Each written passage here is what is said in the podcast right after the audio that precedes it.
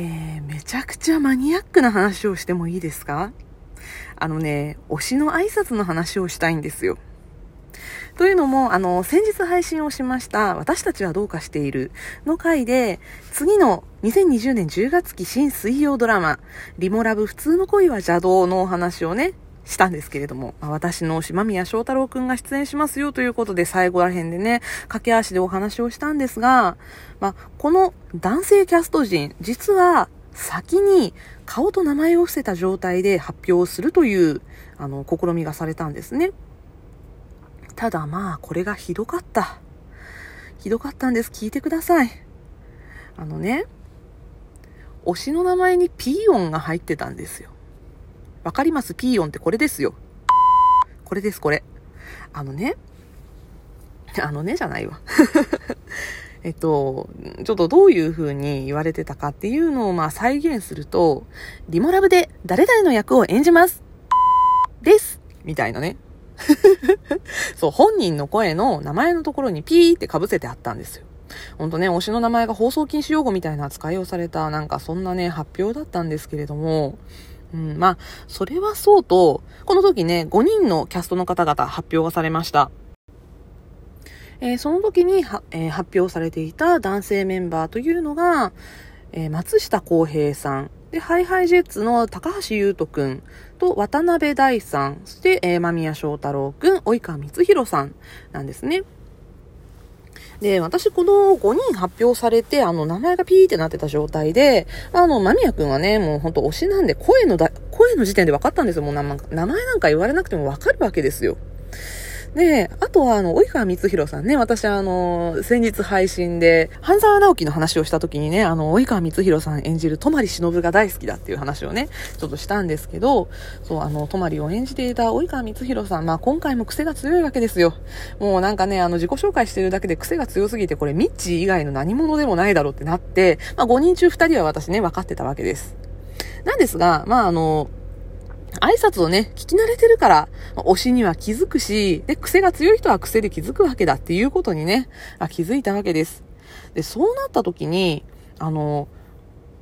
推しのね、挨拶ってオタクって聞き慣れてるんだなっていうことをね、今更ながら感じたんですよ。というのも、まあ、私はね、あの、映像系俳優と言われる方々のオタクです。ドラマや映画中心に活動されている俳優さんたちを応援をしています。そうなるとね、あの、番宣とか PR で自己紹介してるとこすごい出会うんですよ。まあ、あの、他のね、まあ、舞台系の俳優さんだったりとか、あと声優さんだったりとか、もうかなりこの自己紹介をしているところに、あの、追ってるとね、出会う場面多いかなと思うんですが、まあ、オタクはね、自然に推しの自己紹介の癖を把握しているんじゃないかっていう説をね、私は思いついたんですよ。まあね、あの、隠されててもね、声でわかるっていうところはすごくあるんですけどね、あの、間宮くん、今回は、このリボラブでのね、役どころが、えっ、ー、と、社内一の甘え上手っていう役どころなんですけど、まあ、どう考えてもね、この、普段の声、めっちゃ落ち着いてるんですよ。こんな落ち着きのある甘え上手いるかっていうぐらい落ち着いてるんですけど、まあね、この間宮くんの落ち着いた声、私はインタビューで大変聞き慣れております。何を自慢げに言うんだって感じですけど、本当に聞き慣れてるんですよ。でね、あとね、あの、自己紹介、今回ね、聞いてて、ふと思ったことがあったんですよね。あの、別に、名前が一人めっちゃ長いわけではないんですよ。間宮祥太郎ね。まあ、間宮祥太郎っていう名前だけ単体で聞いたらね、あ、長い名前だなってね、祥太郎っていう名前、時点でね、あ、長いなと思うんですけど、今回ピーヨン入れられていた中に、松下洸平さん、及川光弘さん、みたいな感じでね。まあまあまあ、文字数としては長い名前の方がいらっしゃったんですけど、なんかね、間宮くんだけね、ピーヨン長く感じたんですよね。気のせいかもしれないけど。で、まあ、このピーヨンが長い時点で、ああ、長い名前の人だなとね、推理はできるわけですよ。なんかね、あの、翔太郎って長いですよね。本名は、あの、さらにもう一文字多いんですけど、マミヤからね、もう一文字多いんで、以前、あの、マミヤくんの紹介をした配信で本名の方話しましたので、ぜひぜひそちらも聞いていただければと思うんですが、まあ、あの、長い名前だなと、ね、まあ、もう聞きながら、ああ、間宮くんの声だなと思いながら、ああ、長い名前だなとか思ってたわけですよ。で、あの、このね、この後に、ですだけ聞こえてたんですよ。したらね、あの、他の4人のこの自己紹介の音声を聞いて、で、ま、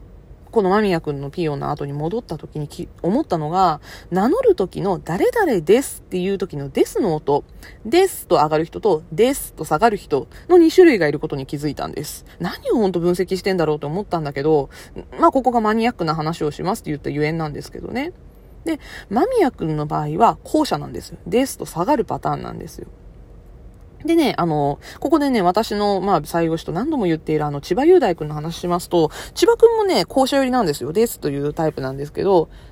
でもね、たまにね、千葉雄大ですっていう時があるので、上がってる時があるんですよね。なんか、間宮君の方が普段からこのですを置いてくるような言い方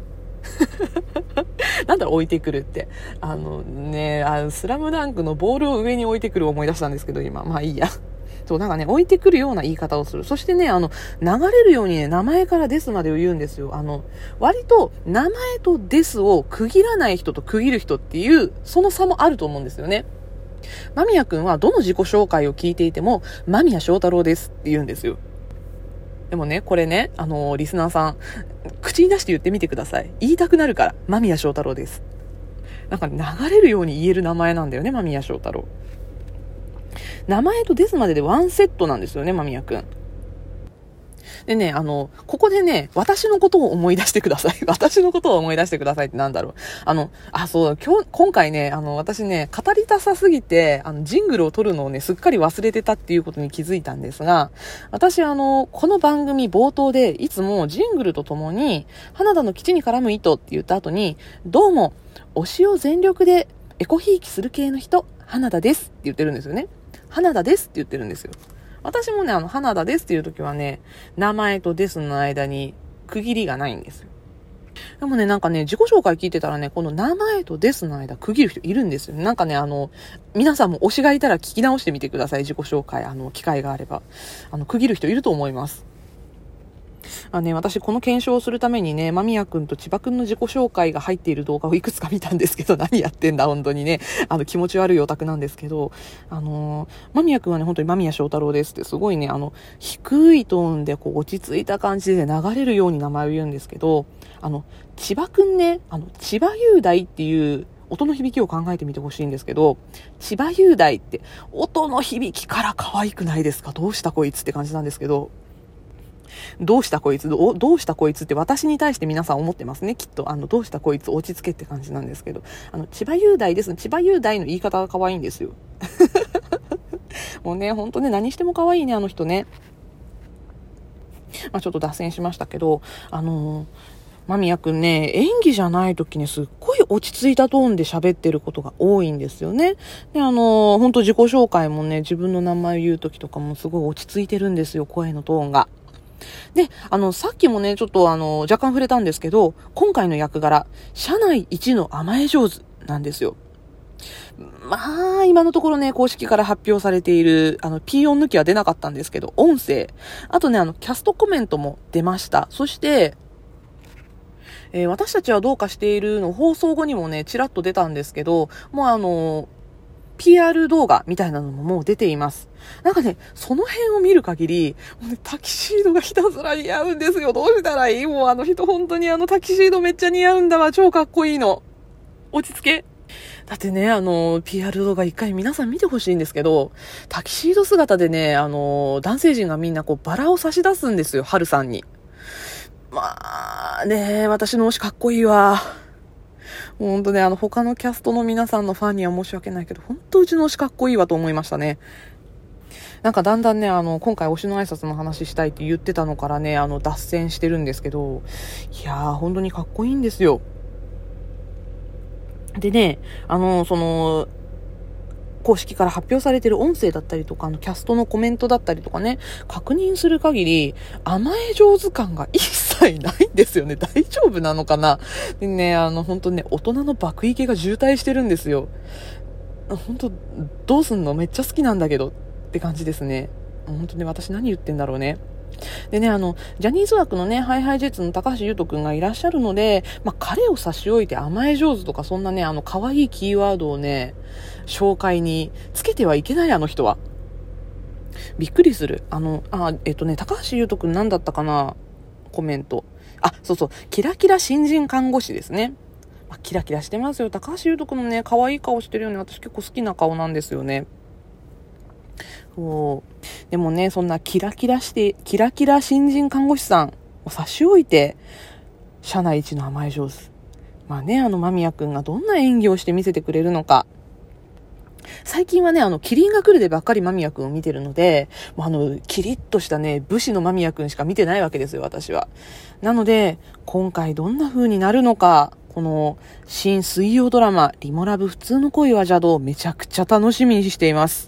で、なんかね、あの、9月11日にクラックインしたっていう情報が、あの、公式のツイッターに上がっておりまして、でね、あの、間宮くんのファンクラブの情報を見るとね、なんかそれよりも前にどうやらクランクインしてたみたい？ん？わかんないけど、あの、9月の11日に、まあ、クランクインしましたという、まあ、公式からの発表がありましたので、もうね、がっつりあの、撮影をしてるはずだと思います。なので、もうね、放送まであと2週間ないんですよ。だから、もうすぐ、えー、間宮くんが演じる、あ、名前言ってなかったな。社内一の甘え上手五文字淳太郎くんにそろそろ出会えるわけです。間宮くんね、太郎がつく名前の役柄多いよね。翔太郎もあったし、聖太郎もあったし、えー、しょ、うん、翔太郎ん？翔太郎、聖太郎、そうそう。で、淳太郎、太郎、太郎、太郎。太郎です。あ、翔太郎です。ほんとね、あの、そんな五文字潤太郎くん、とっても楽しみにしています。私たちはどうかしているに引き続き、日テレ系の水曜ドラマ追っかけますので、またこの話きっと配信するかと思います。皆さんもぜひぜひ、えー、10月期新水曜ドラマリモラブ普通の恋は邪道ご覧くださいというわけで、今回は私がマニアックな話をしただけで終わりました。お相手は花田でした。バイバイ。